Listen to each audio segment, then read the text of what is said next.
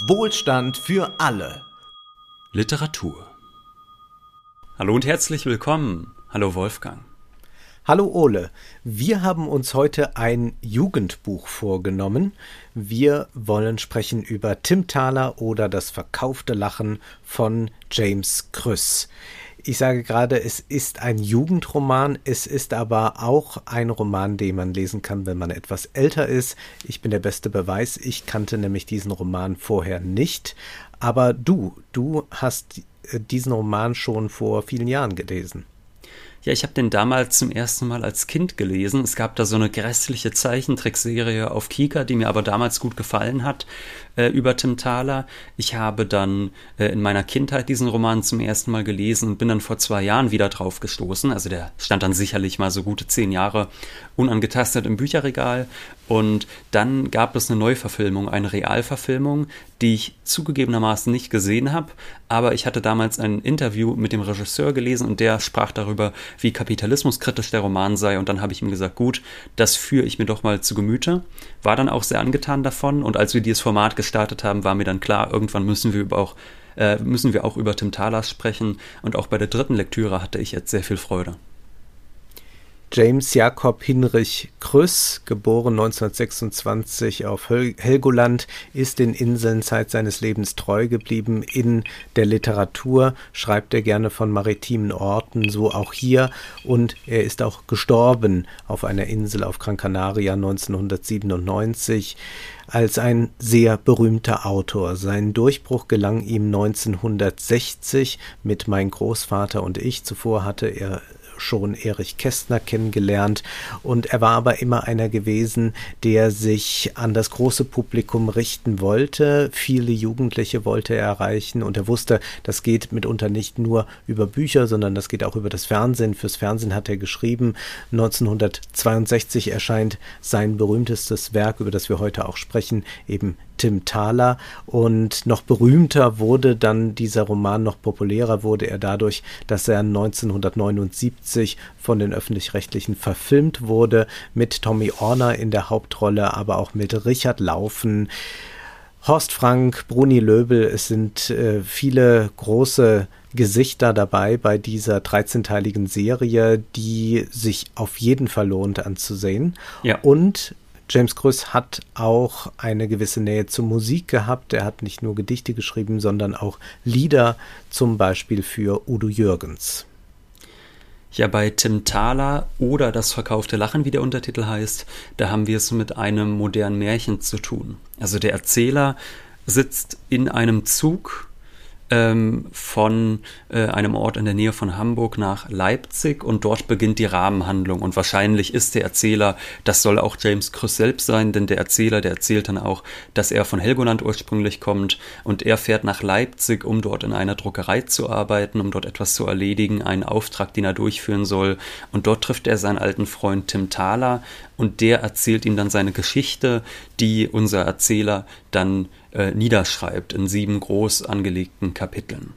Und Tim Thaler, das ist ein Junge, der wächst in der Armut auf, in einer mittelgroßen Stadt, in einer kleinen Gasse, in der es immer nach Gewürzen riecht, weil da in der Nähe auch so eine Fabrik ist. Und äh, der Autor schildert das auch relativ unromantisch, kann man sagen. Er macht gleich zu Beginn äh, klar, dass es da keine, äh, ich sage mal, äh, keine edle Armut oder so gibt, sondern dass es eigentlich ein sehr trauriges Leben ist, was dieser Junge dort führt. Ähm, du hattest es ja damals, als wir über Charlie und die Schokoladenfabrik gesprochen hatten, da hatten wir ja beide so ein bisschen drüber gelacht, wie das da dargestellt wird, von wegen äh, arm, aber glücklich oder so. Davon ist hier mhm. relativ wenig zu sehen. Es ist ein sehr beschwerliches und hartes Leben und das Einzige, was diesen Jungen eben noch glücklich macht, ist die gute Beziehung zum Vater, der dann aber auch relativ früh stirbt. Der Junge hat jedenfalls ein ganz markantes Lachen, das allen Menschen um ihn herum, um ihn herum sofort auffällt, unter anderem dem Baron Lefouet, den er auf einer Pferderennbahn zum ersten Mal trifft, und der bietet ihm dann an, ihm das Lachen abzukaufen, gegen die Fähigkeit, jede Wette, sei sie noch so verrückt, zu gewinnen. Das ist also der Pakt, den Tim Thaler schließt mit diesem teuflischen Mann. Nicht zufällig ergibt Le Fouet rückwärts gelesen Teufel. Und er unterzeichnet dann mit seinem eigenen Blut einen Vertrag, äh, dass er dem Teufel das Lachen verkauft, dafür jede Wette gewinnen kann und er darf mit niemandem darüber sprechen, denn wenn er darüber spricht, dann verliert er die Fähigkeit, ähm, jede Wette zu gewinnen und er bekommt auch sein Lachen nicht mehr zurück. Jedenfalls findet Tim Thaler das dann eine gewisse Zeit über großartig. Er gewinnt eine Menge Geld und hebt seine Stiefmutter und seinen Stiefbruder da aus der Armut, merkt dann aber relativ schnell, dass das Lachen eigentlich sein kostbarster Besitz war und dann geht die Reise los. Dann versucht er den Baron hinterher zu jagen um die ganze Welt, um sein Lachen zurückzubekommen. Und erzählt wird dabei auch mal so nebenbei die Geschichte des globalen Kapitalismus oder es ja. wird zumindest eine Zustandsbeschreibung geliefert. Denn dieser Baron ist natürlich eine Personifikation. Man kann äh, das sehr auf das Teuflische konzentrieren. Man ja. kann ihn aber auch als Personifikation eines Systems lesen, nämlich des Kapitalismus selbst, der dort in Erscheinung tritt, wie sich das in einem Märchen gehört, in Form einer Figur. Und das Erstaunliche ist, dass dieser Jugendroman, und der ist ganz klar an die Jugend primär gerichtet, dass dieser Jugendroman so durchsetzt ist mit Betrachtungen über einen globalen Kapitalismus, über Aktien, über wirtschaftliche Zusammenhänge bis hin zum Marketing. Und dass das auch sehr deutlich in den Dialogen ausgesprochen wird, dass es wirklich durchgearbeitet wird, wie eigentlich so ein Geschäft Geschäft funktioniert und wie äh, breit aufgestellt der Kapitalismus als solcher auch ist. Denn dieser Baron, erfahren wir, der ist äh, folgendermaßen, vielleicht können wir, um ja. da mal einen Eindruck zu bekommen, schon mal eine Stelle lesen. Und zwar heißt es da, ähm, dass er nun jetzt unser Tim Thaler wissen will, wo denn der Baron wohnt, ob er in Hamburg wohnt. Und dann sagt Herr Rickert, ähm, der ihm äh, da ein bisschen unter die Arme greift eine Weile, der Baron wohnt überall und nirgends. Er ist heute in Hamburg, morgen in Rio de Janeiro und übermorgen vielleicht schon in Hongkong. Sein Hauptsitz ist, soviel ich weiß, ein Schloss in Mesopotamien. Sie kennen ihn wohl sehr gut. Niemand kennt ihn gut, Tim. Er verändert sich wie ein Chamäleon. Jahrelang hatte er, um dir ein Beispiel zu nennen, einen verkniffenen Mund und stechende Augen, von denen ich hätte schwören können, dass sie wasserblau waren. Als ich ihn gestern wieder sah, hatte er warme, braune Augen. Auch setzte er nicht wie sonst auf der Straße eine Sonnenbrille auf. Das Merkwürdigste aber ist, dass dieser Mann, den ich vorher niemals habe lachen hören, gestern wie ein kleiner Junge lachte. Was hier so schön angedeutet wird oder äh, ja, nicht nur angedeutet wird, sondern äh, in eine sehr schöne erzählerische Form gebracht wird, ist, dass der Kapitalismus extrem anpassungsfähig ist, dass er auch sein Gesicht wechselt. Also um mal ein ganz plakatives Beispiel zu bringen, der Kapitalismus ist natürlich durchaus in der Lage, in äh, einem Land äh, eine äh, eine, eine Unternehmenspolitik äh, zu machen, äh, die sich andient wegen mir einer homophoben Regierung. Im anderen Land ist er aber durchaus in der Lage, äh, sich LGBT äh, auf die Fahnen zu schreiben, äh, weil das da gerade funktioniert. Und er wechselt auch mit den Zeiten, mit den Moden und äh, er kann so global sein, dass er auch gar nicht verortbar sein muss. Und das ist sehr schön auf den Punkt gebracht hier an etwas ganz Simplen wie den Augen. Ja, auch die Augen hat er nämlich jemand anderem abgekauft. Er hatte zuvor diese stechend blauen äh, Fischaugen und kauft sich dann die warmen braunen Augen, um freundlicher zu wirken. Und er kauft sich das Lachen Tim Talas, um freundlicher zu wirken, weil er nämlich weiß, dass er ein unfassbar durchtriebener und erfolgreicher Geschäftsmann ist. Aber eines fehlt ihm eben und das ist die Sympathie. Er möchte Sympathie bei Menschen erwecken und deshalb kauft er sich äh, die Augen und auch äh, das Lachen. Und ich glaube, wir müssen aber vielleicht noch einen Schritt zurückgehen. Und zwar, du bist jetzt schon beim globalen Kapitalismus. Ich meine, es geht da ja mhm. mit hin sogar um Geopolitik und Waffenhandel und sonst was. Also es ist wirklich ein da ganz. Da haben wir auch noch eine schöne Stelle. Ja, zu zitieren. Ja, ja mhm. ich auch. Und es ist ein ganz untypisches Kinderbuch sicherlich, aber er fängt an beim einfachen Tausch. Ja, er fängt ja. an beim ganz einfachen Tausch und das ist eben der, den er mit Tim Thaler durchführt. Lachen gegen die Fähigkeit, jede Wette zu gewinnen. Und ich würde sagen, dass wir hier den ungleichen Tausch in so einem doppelten Sinne erleben können. Also einerseits sicherlich in so einem Marxischen Sinne.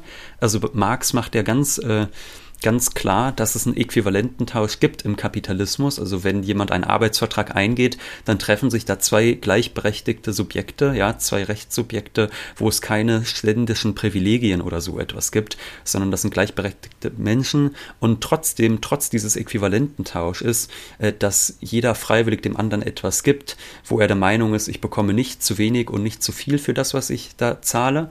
Äh, trotzdem ist es so, dass es da ein Machtungleichgewicht gibt. Das macht der Marx ganz stark, also dass es da trotzdem Ausbeutung gibt. Äh, das heißt, wir haben hier eigentlich dieses Machtungleichgewicht trotz Äquivalententausches, und wir haben natürlich zweitens ein äh, zweites Ungleichgewicht und das ist das ungleich verteilte Wissen.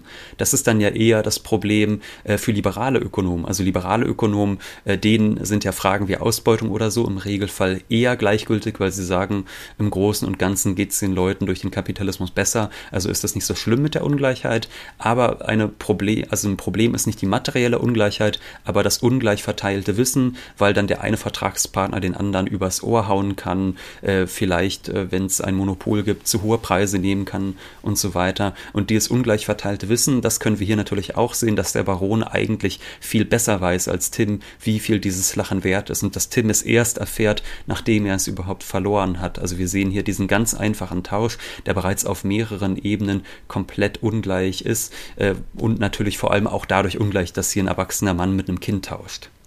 Und der Aspekt des Wissens zieht sich ja durch den gesamten Roman ja. hindurch, insofern als der Baron immer schon weiß, welchen nächsten Schritt äh, Tim Thaler und seine Verbündeten wohl tun werden. Er weiß immer schon um das, was kommen wird, beziehungsweise kann es dorthin manipulieren. Und er weiß auch über die Vergangenheit äh, der Leute, mit denen er Handel betreibt, sehr, sehr gut Bescheid. Das heißt, er hatte also immer einen Wissensvorsprung und kann den in bare Münze verwandeln. Etwas, was man ja auch zum Beispiel beim Aktienmarkt einfach braucht. Also da geht es ja einfach nur darum, dass man möglichst schnell über möglichst viele Informationen verfügt. Und wer dort einen geringen Vorsprung hat, der kann dann schon ganz große Geschäfte machen, die demjenigen, der diese Informationen nicht hat oder zu spät hat, überhaupt nicht vergönnt sind. Und das ist also auf dieser Ebene auch wahnsinnig gut durchdacht. Also hier hat jemand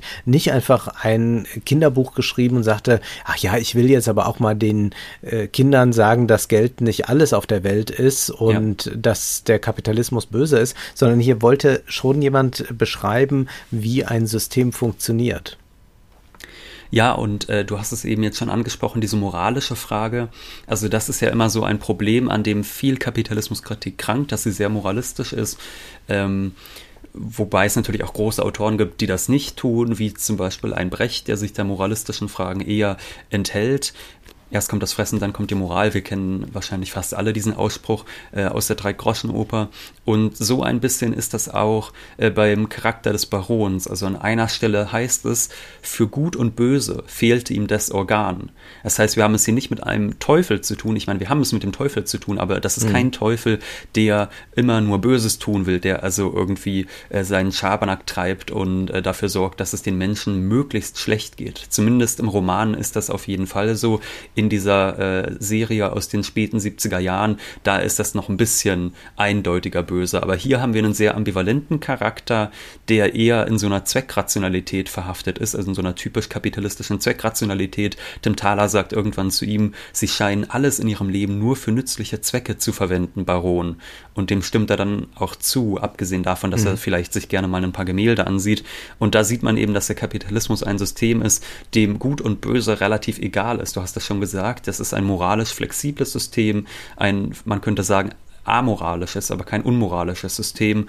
Und ähm, das ist eine Darstellung des Teufels, die wir auch woanders finden, Wolfgang, nämlich bei Adelbert von Chamisso. Wir haben auch äh, parallel noch eine weitere Erzählung gelesen, nämlich Peter Schlemils wundersame Geschichte. Und auch dort heißt es, der Teufel ist nicht so schwarz, als man ihn malt.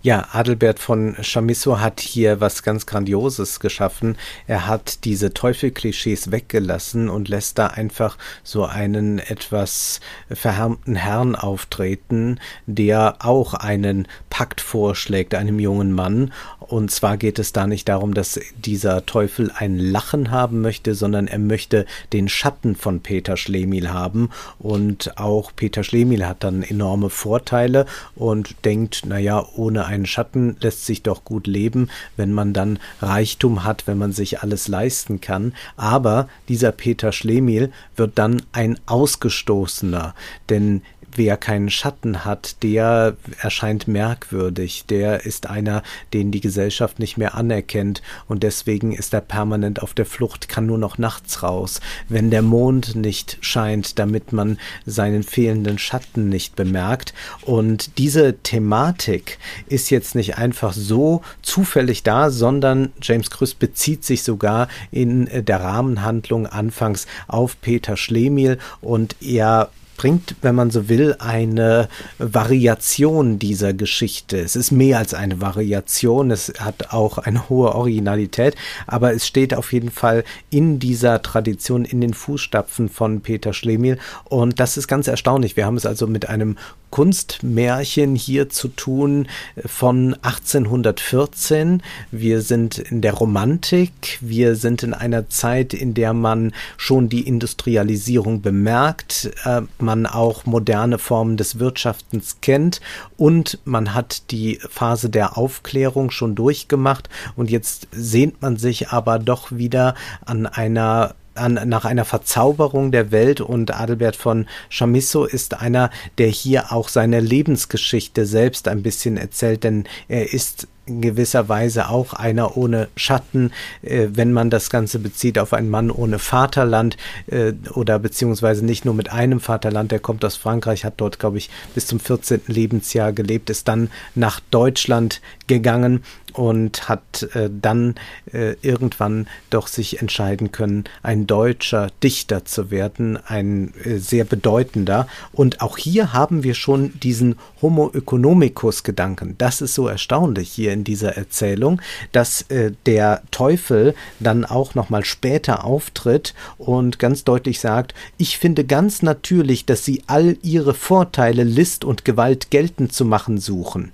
Also, dass man immer auf seinen Vorteil bedacht ist und wann immer er ihn braucht, müsse er nur mit seinem Goldsäckel äh, klimpern, dann würde er schon ankommen. Äh, also der Teufel beziehungsweise der damals noch Frühkapitalismus.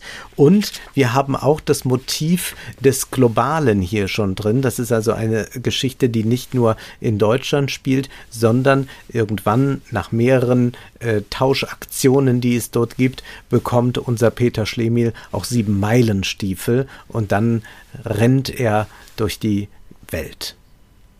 Ja, und wir haben natürlich auch, äh, wie bei Tim Thaler, haben wir bei äh, Peter Schlemiel eine Rahmenhandlung, beziehungsweise nicht eine Rahmenhandlung, aber Peter Schlemiel beginnt ja mit Briefen. Mit ja. Briefen, die, äh, die zwischen Fouquet und äh, Chamisso und so hin und her gehen. Äh, und Chamisso tut dann so, als hätte der Peter Schlemiel ihm das Manuskript zugeschickt, damit er es für ihn nochmal äh, umschreibt und veröffentlicht. Und so ähnlich ist das hier eigentlich auch bei Tim Thaler. Und du hast es schon gesagt, gleich zu Beginn von Tim Thaler wird dann auch äh, auf den Schlemiel hingewiesen. Und zwar äh, treffen sich da der Erzähler und der Tim und dann sagt Tim, dann sollten wir uns öfter sehen. Und gerade als er das sagte, rutschte ihm aus seiner übervollen Aktentasche ein Buch heraus und fiel zu Boden. Ich hob es auf und stellte dabei fest, dass es sich um den Peter Schlemihl handelte, eine Geschichte des Adalbert von Chamisso, die von einem verkauften Schatten handelt und die mich an eine ähnliche Geschichte erinnerte, nach der ich gerade auf der Suche war. Also wir haben ja wirklich eine ganz direkte Verbindung, das haben wir jetzt nicht uns ausgedacht, sondern Krust bezieht sich auch direkt auf die romantische Literatur, ähm, auch durch diese Struktur natürlich bezieht er sich direkt auf Chamisso zurück.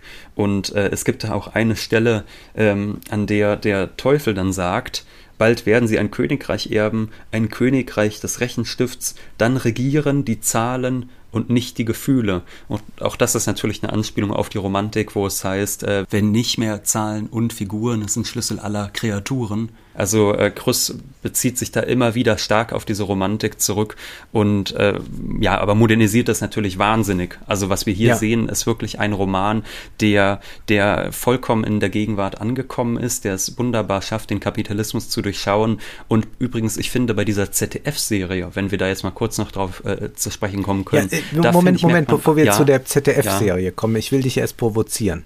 Ja. Schlemil ist der bessere Text. Ähm, ich glaube, da ist bei mir die zu, äh, Verklärung zu groß, als dass ich das sofort bestätigen wollen würde. Also okay. analytisch, ich würde sagen, analytisch halte ich äh, den Tim Thaler vielleicht sogar für interessanter, aber literarisch verstehe ich, warum du das sagst, ja. Mhm. Ja, also ich bin gar nicht so ein großer Fan äh, der literarischen Romantik ähm, und auch äh, Chamisso gar nicht so über alle Maßen, aber ich würde es im direkten Vergleich doch sagen, wenn ich äh, sehe, was jetzt äh, Chamisso mit der Sprache macht, äh, verglichen mit dem, was James Krüster mit der Sprache macht. Bei äh, Chamisso haben wir es auch nicht mit einem Text zu tun, der sich wirklich an Kinder äh, richtet. Er hat das behauptet, er wäre da bei Freunden gewesen und hat das da für die Kinder geschrieben, aber natürlich ist das nicht so. Bei Krüss ist das viel eher so. Was äh, bei Krüss mich dann sprachlich ein bisschen nervt, sind die endlos langen Erklärdialoge, die dann wieder die Handlung äh, vorantreiben müssen und das ist zum Teil doch sehr, sehr umständlich und das ist dann so sehr handlungsfixiert, dass eigentlich wirklich äh, mal so eine Phase, in der man mal deskriptiv beschreibt, wie dieser Baron so lebt, wie diese Insel aussieht. Also solche tollen Sprachbilder man sehr vermisst und man da schon den Eindruck hat, gut, hier schreibt jemand für die Verfilmung, aber dann lässt das doch äh, literarisch äh, stark nach. Und das ist dann etwas, was mich auch beim Lesen immer sehr anstrengt, muss ich zugeben, wenn ich äh, so sehr einfach äh, dabei bin, eine Handlung zu verfolgen und dann immer aufpassen muss, warum wird jetzt da gerade gerade eine Lupe gebraucht. Ach, jetzt kommt der, der bringt dies und das an, aber da steht doch noch einer hinter der Tür.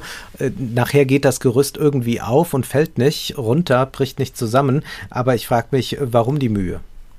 Ja, das kann ich nachvollziehen. Ich muss dir nur ehrlich sagen, nachdem ich tausend Seiten ein Rant hinter mir habe, liest sich natürlich alles sehr, sehr gut. Und äh, ja. die literarische Qualität von James Krüss, äh, die ist dann doch, würde ich sagen, äh, deutlich höher als die bei Ayn Rand. Wir haben hier nicht dieses äh, alberne Pathos, wir haben nicht diese Schwülstigkeit, wir haben nicht diesen Drang, tausend Seiten voll zu schreiben, sondern da ist jemand, der einfach sagt, ich mache hier meine 250, 300 Seiten Erzählung und dann ist auch Schicht im Schacht. Und das ist nicht so wie bei Ayn Rand, dass man das da alles unbedingt furchtbar aufblasen möchte.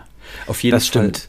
Das stimmt. Ja. Aber lass mich noch mal ein Wort zu dem äh, Chamisso sagen. Natürlich kann Chamisso nichts über das 20. Jahrhundert erzählen, aber was er doch vielleicht schon tut mit diesen sieben Meilenstiefeln, ist ja einen ganz modernen Charakter schaffen oder eine Modernität mit reinbringen, die wir heute äh, ganz profan lesen können. Also sieben Meilenstiefel, die haben wir heute alle in der Form, dass wir Flugzeuge besteigen können. Ja, Oder Generation wir haben heute ein, wir haben einen globalen Handel. Also es heißt da zum Beispiel, ich machte dieses alles herbeizuschaffen, etliche bange Gänge durch. Äh, nach London und Paris, die ein mir günstiger Nebel eben beschattete. Ja, er hat ja keinen Schatten.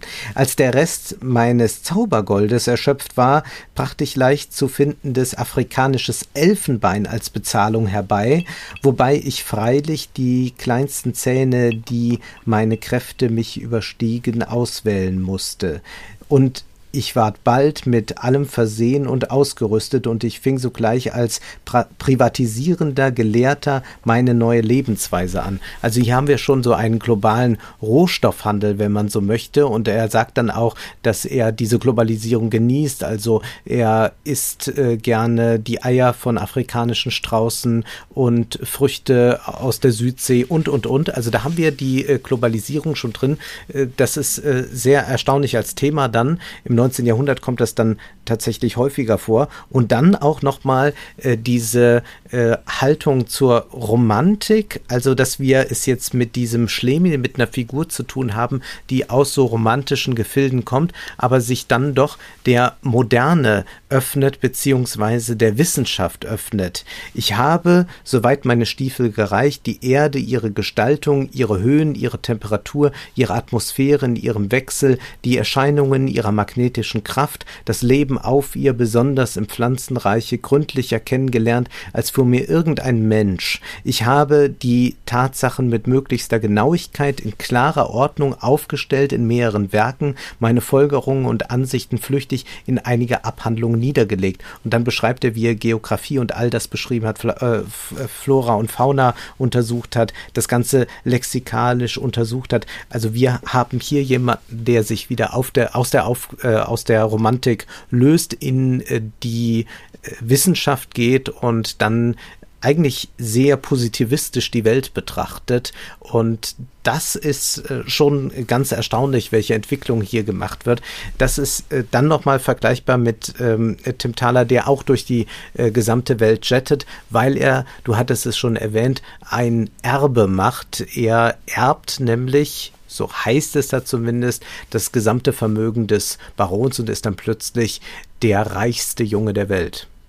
Ja, er ist der reichste Junge der Welt, weil er vorher darum gewettet hat, dass er ja. am selben Abend noch reichster Mensch der Welt sein wird, weil er nämlich möchte, dass er eine Wette verliert. Tim will eine unmögliche Wette finden, die der Baron ihm nicht erfüllen kann, damit er dann dadurch sein Lachen wiederbekommt, weil der Baron damit den Vertrag gebrochen hätte. Und das möchte er damit provozieren. Er sagt dann zu einem Steuermann, heute Abend wette ich, bin ich der reichste Junge der Welt oder der reichste Mensch der Welt. Und dann kommt sofort die Nachricht, äh, Baron Lefred ernennt äh, Tim zum Alleinerben und ja. Aber ähm, du hattest eben schon angesprochen, also ich, ich glaube, es springt jetzt vielleicht ein bisschen verwirrend gerade hin und her zwischen Chamisso und Tim Thaler, aber wir müssen doch. Wir haben auch sieben Meilenstiefel an. Wir haben auch sieben Meilenstiefel an und ich glaube, wir müssen noch eine Parallele finden. Und zwar, du hattest ja schon angesprochen, dass der ähm, dass der Teufel bei Chamisso gar nicht böse ist, wenn man versucht, ihn übers Ohr zu hauen. Also es gibt da eine Stelle, da bekommt Chamisso kurz seinen Schatten zurück, damit sie zusammen reisen können, der Peter Schlemiel und der Teufel. Und dann möchte der Peter Schlemiel mit dem Schatten ausbüchsen, was aber misslingt. Der Schatten kehrt dann sofort wieder zum Teufel zurück. Ab dem Moment, wo er versucht auszubüchsen und er kehrt dann zurück und ist demütig und der Teufel sagt dann, ach, gar nicht schlimm, ich nehme ihnen das überhaupt nicht übel, dass sie versucht haben, mich übers Ohr zu hauen. Und so eine ähnliche Stelle gibt es auch bei Tim Thaler. Tim Thaler bekommt kurzzeitig sein Lachen wieder zurück für eine ganz kurz befristete Zeit, um nämlich für ein Werbefoto zu lachen und versucht dann auch wegzurennen und muss dann auch schnell merken, dass ein paar Minuten später sein Lachen wieder zurück beim Baron ist.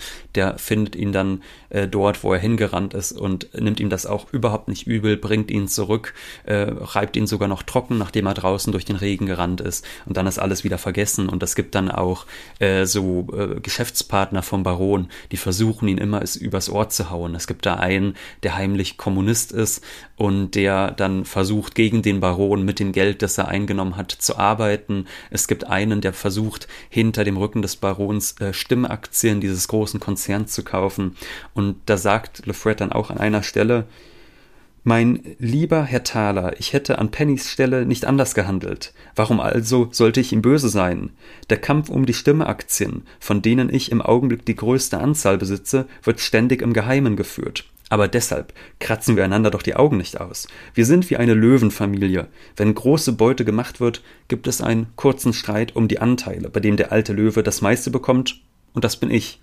Kaum aber ist die Beute verteilt, sind wir wieder die einige Familie, die niemand auseinanderreißen kann. Und das ist dann quasi der Verweis auf die Klassensolidarität, ja, dass wir da die herrschende Klasse haben, die zusammen versucht, sich den Reichtum anzueignen. Und klar, da gibt es auch mal innerhalb dieser Klasse äh, gewisse Widerspenstigkeiten und Streitereien bei der genauen Verteilung des Reichtums, aber im Großen und Ganzen versucht man dann doch zusammenzuhalten, um die eigenen Privilegien auch zu erhalten. Und der Teufel entlarvt ja auch immer wieder solche Unternehmensmythen, äh, die dann sagen, ja, aber wir sind ja noch die Anständigen. Ja. Also sie sind der Böse, aber wir sind doch eigentlich die Anständigen. Und dann äh, weiß der Teufel durch seinen Wissensvorsprung meist, dass dem nicht so ist und weist auch genau darauf hin. Für was steht denn eigentlich jetzt dieses Lachen da, das man sich kauft, um erfolgreicher noch zu sein? Mich hat das so ein bisschen erinnert an, naja, Kapitalismus einfach nur so äh, rein mit einer Homo economicus-Theorie argumentierend, kommt man nicht weit. Dann sind selbst äh, CDU-Politiker verschreckt, ja. Ich glaube, es hilft dann doch, wenn man das Ganze soziale Marktwirtschaft nennt. Also wenn man dem Ganzen auch so ein Lächeln aufs Gesicht zaubert hat. Und ich glaube, dieses äh, Lächeln, äh, dieses Lachen kann man durchaus als etwas erkennen, das äh, dem System eine menschliche Seite geben soll. Das ist ja auch für die philosophische Anthropologie sehr wichtig. Es gibt so einen berühmten äh, Aufsatz, äh, Essay von ähm, Plessner, äh, Lachen und Weinen, äh, der das als etwas sehr Menschliches herausstellt. Und hier geht es auch darum, dass der Kapitalismus äh, sich bemüht, ein menschliches Antlitz zu bekommen, um noch erfolgreicher zu sein. Und das können wir ja ständig beobachten, wie diese äh, großen Konzerne genau sich ein solches Antlitz verleihen wollen.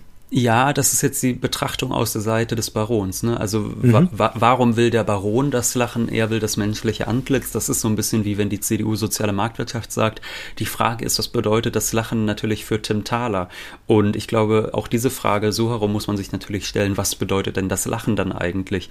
Und ja. ich meine, wir haben jetzt natürlich einen Extremfall, dass man sagt, es gibt die Fähigkeit, jede Wette zu gewinnen und damit natürlich auch unendlich reich zu werden, wie man im Laufe des Romans sieht, versus das absolute Glück auf Erden. Das ist der harte Tausch, der da vollzogen wird. Und ich glaube, dass wir das ähm, ein bisschen, also dass wir das jeden Tag eigentlich vollführen, nur nicht in dieser Extremität. Also dass wir eigentlich sagen, ja. wir gehen jeden Tag zur Arbeit und lassen dort unsere Zeit, um dann aber an den Segnungen des globalen Kapitalismus auch teilhaben zu können. Wir gehen jeden Tag zur Arbeit, äh, leisten dort äh, unbezahlte Mehrarbeit fürs Kapital, verbringen dort Zeit, in der wir eigentlich Spaß haben könnten und Dinge tun könnten, die uns Freude bereiten. Aber dafür sind wir dann mit den Konsumsegnungen auch beglückt. Wir können uns ein Auto leisten oder vielleicht mal äh, zwei Wochen im Jahr in den Urlaub fahren, um uns dann von der schrecklichen Erwerbsarbeit wieder zu erholen. Also ich glaube, wenn man das in so einer abgestufteren Version sich ansieht, kann man das schon diesen Tausch vom Kapital gegen Erwerbsarbeit äh, nachvollziehen.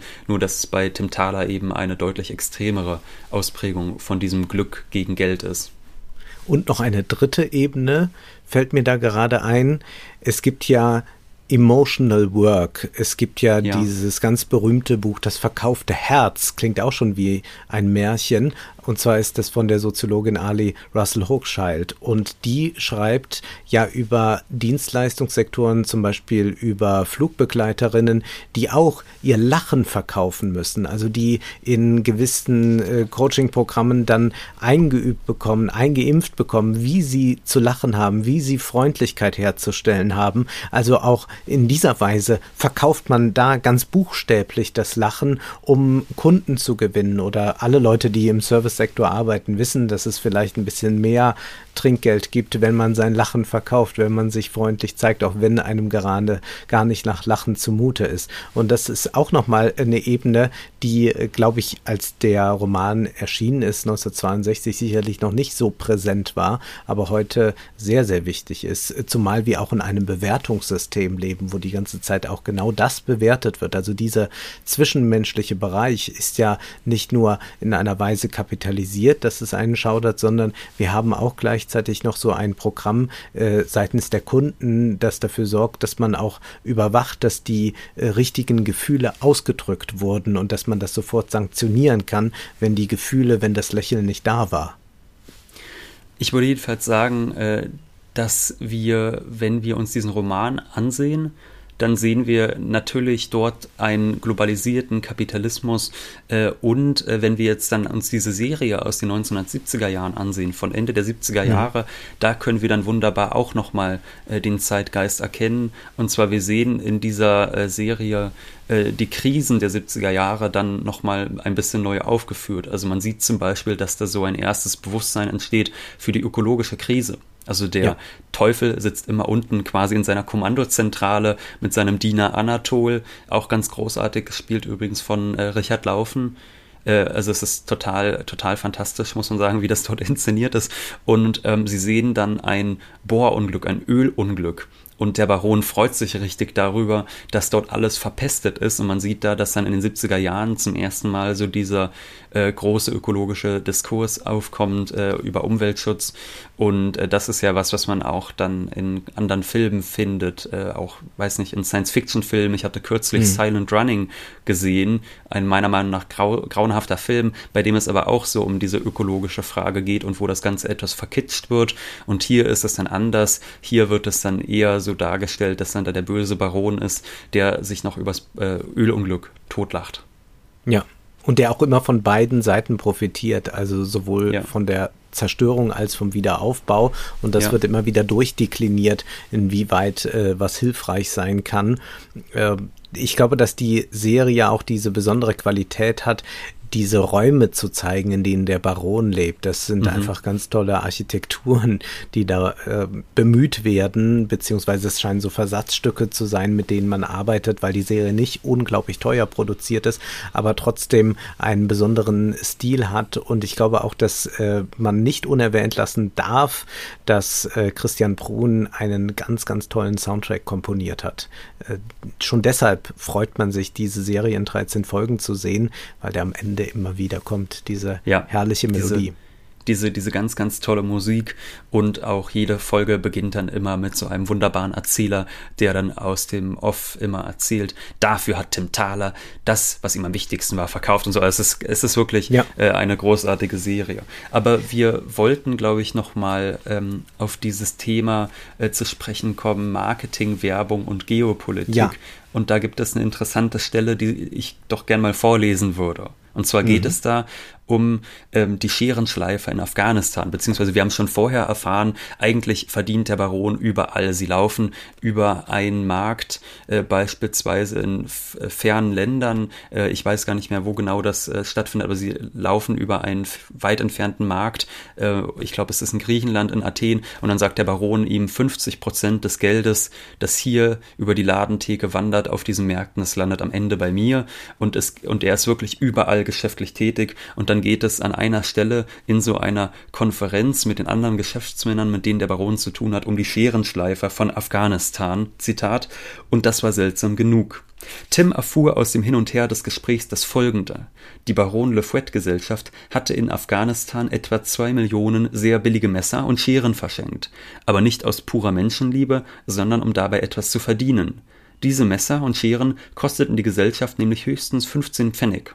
Das Schleifen aber kostete 20 Pfennig, und da es keine guten Messer und Scheren waren, mussten sie mindestens zweimal im Jahr geschliffen werden. Nun waren aber alle Scherenschleifer in Afghanistan Angestellte der Gesellschaft des Barons und ein gewisser Ramadullah, ehemals ein gefürchteter Räuber und Wegelagerer, hielt sie in strenger Zucht. Er versorgte sie mit Schleifsteinen und Kunden, verlangte dafür aber so viel von ihren Einnahmen, dass er die Hälfte dessen, was die Scherenschleifer verdienten, an die Gesellschaft des Barons abgeben konnte, was dabei noch für die Scherenschleifer übrig blieb, kann man sich leicht vorstellen.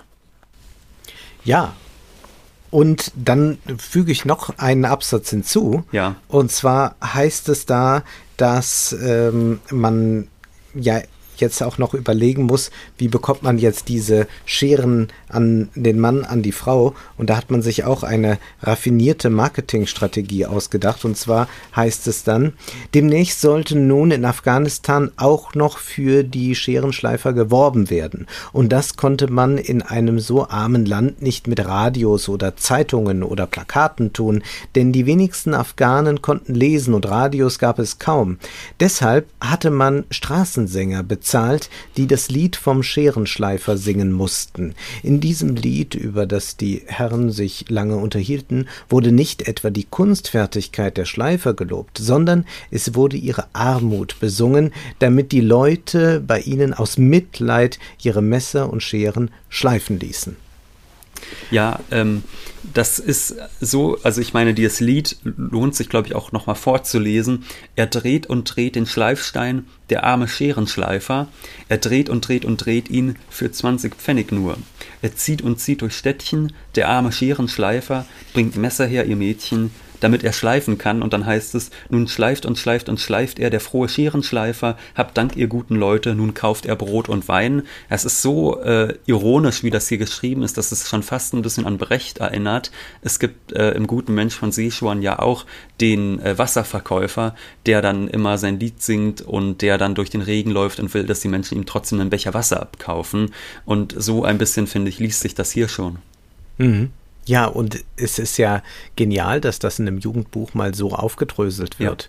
Ja. Denn das ist eine ziemlich gute Beschreibung, wie man eigentlich ein Geschäft etablieren kann und wie man auch geostrategische Vorteile ausnutzen kann. Und das erleben wir immer wieder in Ländern. Und das ist hier so pointiert auf den Punkt gebracht, dass man äh, sich also erst einmal einen Markt schaffen muss. Auch diese Idee, dass man erstmal etwas günstig abgibt, um dann aber diese Folgekosten, die man da hat, äh, um die dann in seinen Gewinn zu verwandeln, das ist äh, von erstaunlicher Klarheit. Und deswegen glaube ich auch, dass man hier nochmal deutlich unterstreichen kann, das Buch dient der ökonomischen Bildung von Kindern und Jugendlichen. Ja, und du hast es ja eben schon gesagt, da wird die, es geht auch um Geopolitik, Geostrategie, da wird eigentlich die Instabilität des Landes und auch des Wirtschaftssystems ausgenutzt, um notfalls auch mit Kriminellen zu paktieren und äh, das stößt natürlich äh, Tim und auch noch einem anderen Geschäftspartner des Barons etwas sauer auf, woraufhin der Baron dann sagt, wenn man in einem von Räubern geplagten Lande die Räuber zivilisiert, Selek Bay, hat man schon einen großen Fortschritt erzielt. Später, wenn das Land dank unserer Mithilfe zu einem Land mit Recht und Ordnung geworden ist, werden natürlich auch unsere Verkaufsmethoden absolut gesetzlich. Also das sind Sätze, die muss man wirklich ganz genau mhm. lesen und sich mal auf der Zunge zergehen lassen. Wenn das Land dank unserer Mithilfe zu einem Land mit Recht und Ordnung geworden ist. Also erstens, wir tun den Menschen eigentlich was Gutes, indem wir sie ausbeuten.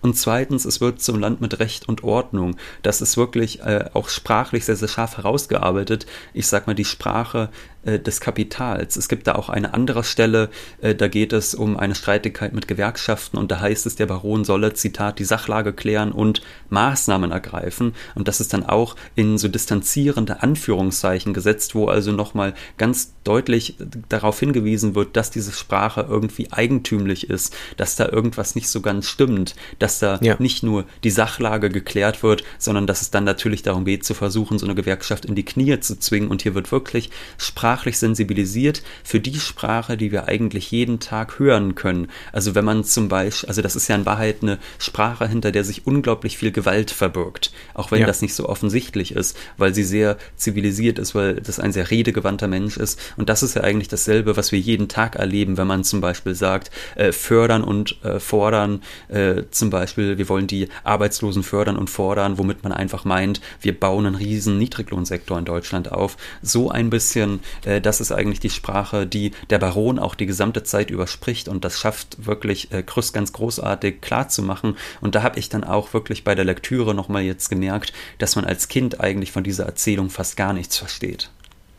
Ja, beziehungsweise wäre das ja die Aufgabe dann eigentlich von einer äh, klugen Pädagogik im Deutschunterricht oder sonst wo, äh, genau äh, darauf nochmal besonders den Fokus zu legen, denn man kann es ja durchaus dann verstehen. Ich glaube, man muss sich, man muss ein bisschen dahingestoßen werden. Ja. Das ist in der Serie sicherlich äh, auch nicht so klar herausgearbeitet. Also man sieht es schon, aber es ist dann so, dass es bei der Serie ein bisschen abdriftet, dann auch in so Blödeleien. Äh, deutsche mhm. Serien lieben ja irgendwelche Nonnen, die ein bisschen am Rad drehen und so hat man das dann dort dort auch über mehrere Folgen. Da ist der Roman dann doch ähm, klarer und ist ja auch nicht nur in diesem uneigentlichen Sprechen, äh, was ja eine sehr sprachkritische Haltung ist, das vorzuführen, sondern es wird dann auch anhand von irgendwelchen Episoden nochmal ganz deutlich gemacht, dass das einfach nur Worthülsen vorher oder nachher sind.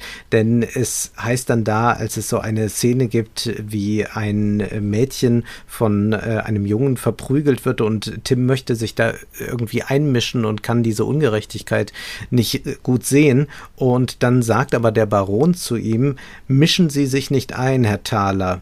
Es ist gewiss bedauerlich, was dieser Knabe getan hat, aber so geht es in der Welt. Mit derselben Barbarei wird dieser Junge zertrampeln, rohe Soldatenstiefel, die wohl ausgewogene Werke eines feinen Kunstverstandes. Aber wenn der Krieg vorbei ist, genehmigen dieselben Barbaren mit heruntergezogenen Mundwinkeln Zuschüsse für die Wiederherstellung des Zerstörten. Und daran verdienen wir. Unsere Firma hat nach dem Krieg in Mazedonien mehr als 30 Kirchen restauriert. Unser Verdienst belief sich auf etwas über eine Million Drachmen. Ja, und diese Formulierung, dass man da sagt, dieselben, die das Unheil veranstaltet haben, die äh, bestimmen heute über die Zuschüsse. Das liest sich natürlich im Kontext äh, der NS-Herrschaft und natürlich der Nachkriegsgesellschaft ja. dann nochmal deutlich anders. Also ja, es ist ein auf sehr, sehr vielen Ebenen, würde ich sagen, doch sehr kritischer Roman. Ich meine, vielleicht ist es jetzt verrückt, wenn wir jetzt die ganze Zeit von Zitat zu Zitat springen, aber es gibt noch eine Stelle, die ich gerne lesen würde, wo das auch nochmal klar wird, wie kritisch das ist. Da heißt es nämlich auch in dieser selben Konferenz, aus der eben schon zitiert worden ist, ähm, Nämlich, äh, da sagte der Baron ja, ja, ja, aber in ein paar Jahren, wenn in Afghanistan Zivilisation ist, dann werden auch unsere Verkaufsmethoden zivilisierter. Und dann antwortet Selek Bay, das ist quasi der heimliche Kommunist in diesem Unternehmen. Dasselbe erklärten sie mir, als sie über die menschenunwürdigen Löhne in den Zuckerrohrplantagen eines gewissen südamerikanischen Landes sprachen. Jetzt hat dieses Land mit Hilfe unseres Geldes einen Dieb und Mörder zum Präsidenten und die Verhältnisse sind noch schlimmer geworden. Aber dieser Präsident achten die Religion, warf Mr. Penny ein. Dann ist mir ein menschlicher Präsident ohne Religion lieber, brummte Selek Bayer. Jetzt ergriff Signor van der Tolen zum ersten Mal das Wort meine Herren, wir sind doch einfache Kaufleute, die mit der Politik nichts zu tun haben. Hoffen wir, dass die Welt sich bessert, damit wir alle wie gute Freunde Handel treiben können und kommen wir zur Hauptsache, zu Butter. Und dann geht es wieder ums Buttergeschäft. Das heißt, wir haben hier die Geopolitik, die wir dann, also ich meine, wir, wir konnten das schon in den 50er Jahren sehen beim Putsch im Iran, beispielsweise mhm. gegen Mossadegh. Wir können das in den 70er Jahren in Chile sehen, wo die CIA dann im Dienste des US-amerikanischen Großkapitals äh, Allende gestürzt hat. Das heißt, das ist eigentlich ein direkter Verweis auf diese äh, putschistischen Vorgänge gegen äh, linke Regierungen. Ähm, und dann sind da die Kaufleute, die sehr davon profitieren, dann aber immer sagen, nein, nein, mit der Politik haben wir überhaupt nichts zu tun. Mhm. Und ich finde so schön, dass das auf diesen äh, globalen Ebenen durchgespielt wird und dann aber auch wieder mit was ganz Handfestem. Es geht darum, dass äh, nun ja Tim Thaler aus sehr ärmlichen Verhältnissen kommt, in der Serie im Übrigen nicht. Da ist er eher so mhm. Mittelschicht, könnte man sagen. Und er kommt aus ärmlichen Verhältnissen und da konnte man sich kaum echte Butter leisten. Oder wie man auch hier im Rheinland gerne sagt, gute Butter. Und deshalb musste man auf Ersatz umsteigen, also auf Margarine. Und Margarine galt, das ist auch so in der Nachkriegsgeneration noch fest verankert gewesen, auch bei meinen Großeltern, als nichts Tolles. Also man isst keine Margarine, man leistet sich gute Butter. Aber man versucht dann diese Margarine doch irgendwie auch auf den Markt zu bringen und schmackhaft zu machen. Und da hat Tim Thaler den Einfall, äh, dass man sie aufwerten muss, dass man sagen muss, das ist eine Markenmargarine. Und dazu soll er dann auch sein Konterfei geben. Dafür bekommt er auch sein Lachen zurück. Also man zeigt hier nochmal ganz klar, wie man einen Markt schaffen kann, wie man neue Begehrlichkeiten wecken kann. Und das wird in der Serie dann, glaube ich, mit Wasser einmal ganz kurz in einem ja. Dialog durchdekliniert. Äh, dann wird dann erzählt, dass man äh, ein Wasser äh, in eine besondere Flasche abfüllen muss und dann schafft man schon genug Begehrlichkeiten durch das Marketing, dass Leute auch bereit sind, einfaches Leitungswasser zu kaufen, wenn es nur gut verpackt ist. Also auf dieser Ebene funktioniert es. Es wird über Monopolkapitalismus äh, gesprochen. Es ist sehr, sehr erstaunlich, was da in diesen 250 Seiten vorkommt kommt und was sich dann an Kinder richten soll und es tut es auch. Ja, äh, ich meine, diese ganz geopolitische Geschichte, äh, die wird dann auch noch immer in so Dialogen weitergesponnen. Es gibt dann eben den Selig Bay, den Kommunisten, der heimlich dann mit dem Geld, das er aus der Gesellschaft zieht, äh, Konter äh, ja kontraputschistische Gruppen quasi finanziert, um den Diktator wieder zu stürzen. Das findet der Baron aber wiederum gar nicht schlimm, denn der Selig Bay, der kauft die Waffen für seine äh, Soldaten wiederum bei einer Gesellschaft, die zur Baron Lefouette Gesellschaft äh, gehört. Das heißt, das Geld kommt gleich wieder in die Kasse zurück. Also es ist wirklich ganz, ganz äh, fantastisch, wie das da dargestellt wird. Und es gibt vielleicht noch ein Thema, auf das ich gerne hinweisen möchte. Und zwar, das ist die Rolle des Künstlers im Kapitalismus. Das wird mhm. nämlich auch reflektiert, weil wir ja diese Rahmenhandlung haben. Ich habe das ja anfangs ja. schon erzählt, die Handlung, die beginnt äh, bei eigentlich James Krüss selbst, der im Zug sitzt und der dann nach Leipzig fährt, um dort Tim Thaler zu treffen. Und im Zug trifft er so einen komischen Mann und wir erfahren dann im Laufe der Erzählung, dass dieser Mann auch zur Gesellschaft von Baron Lefred gehört und er bietet ihm dann am Ende an, dass er das Buch doch lieber nicht schreiben soll. Er soll das ja. Buch nicht schreiben, denn das Schreiben, das ist mühselig und am Ende verkauft man das nur ein paar Mal. Da soll man sich das Schreiben doch lieber sparen und sehr viel Geld dafür bekommen, dass man schweigt und das äh, verweigert der Autor dann. Und ich glaube, dass das durchaus eine Botschaft des Autors ist, dass er sagt, ich weiß, dass ich hier ein, eine Erzählung schreibe, bei der es gut sein kann, dass sie scheitert. Sie ist jetzt nicht gescheitert. Das war zufälligerweise oder vielleicht nicht zufälligerweise, aber es war dann ein großer Erfolg. Aber diese Erzählung, die hätte ja auch scheitern können. Und obwohl ich das weiß, obwohl ich weiß, dass ich etwas Unbequemes niederschreibe, bei dem es vielen Menschen lieber ist, wenn Kinder so etwas nicht lesen, tue ich es dennoch. Das ist eigentlich das, was uns hier am Ende noch einmal ganz klar gemacht wird und was man sicherlich auch honorieren sollte. Und diese Selbstreflexivität macht den Text dann auch zu einem sehr raffinierten Text, wie das auch bei Chamisso der Fall ist. Ja. Wir sind begeistert und ich versuche überzuleiten zum nächsten Buch, um das noch anzukündigen, denn es gibt einen Autor, der sich auch stark mit Chamisso auseinandergesetzt hat. Und zwar ist das Thomas Mann, der hatte einen sehr berühmten Essay geschrieben über Chamisso und dieser Essay endet damit, dass äh, Chamisso ja äh, dann nicht so ein Schlemiel wurde. Also er ist zwar auch um die Welt gereist, hatte da die Möglichkeit, in Expeditionen mitzuwirken, ist aber dann nach äh, ein paar Jahren in äh, den äh, 20er Jahren dann des äh, 19. Jahrhunderts äh, ist er sehr solide geworden. Er hat geheiratet und dann sagt äh, Thomas Mann dort am Ende des Essays, dass äh, Bohemians darüber sicherlich die Nase rümpfen werden, aber er könne das schon eigentlich gut verstehen und dann fällt ein wunderbarer Satz, man kann nicht immer interessant bleiben. Das ist äh, herrlich und wir wollen aber einen hochinteressanten Roman lesen, nämlich. Ja, wir lesen die Buddenbrooks, die haben wir beide schon gelesen, aber wir lesen sie jetzt nochmal unter dem Aspekt des Ökonomischen ganz besonders, denn da gibt es eine Menge rauszuholen. Es geht ja um so eine große äh, Handelsfamilie und da freue ich mich schon sehr drauf, Wolfgang. Ich mich auch, aber bis dahin erst einmal Schluss für heute, denn Zeit ist Geld. Prosit. Das war Wohlstand für alle. Ihr könnt uns finanziell unterstützen unter www.paypal.me-ole und Wolfgang oder über die in der Beschreibung angegebene Bankverbindung. Herzlichen Dank.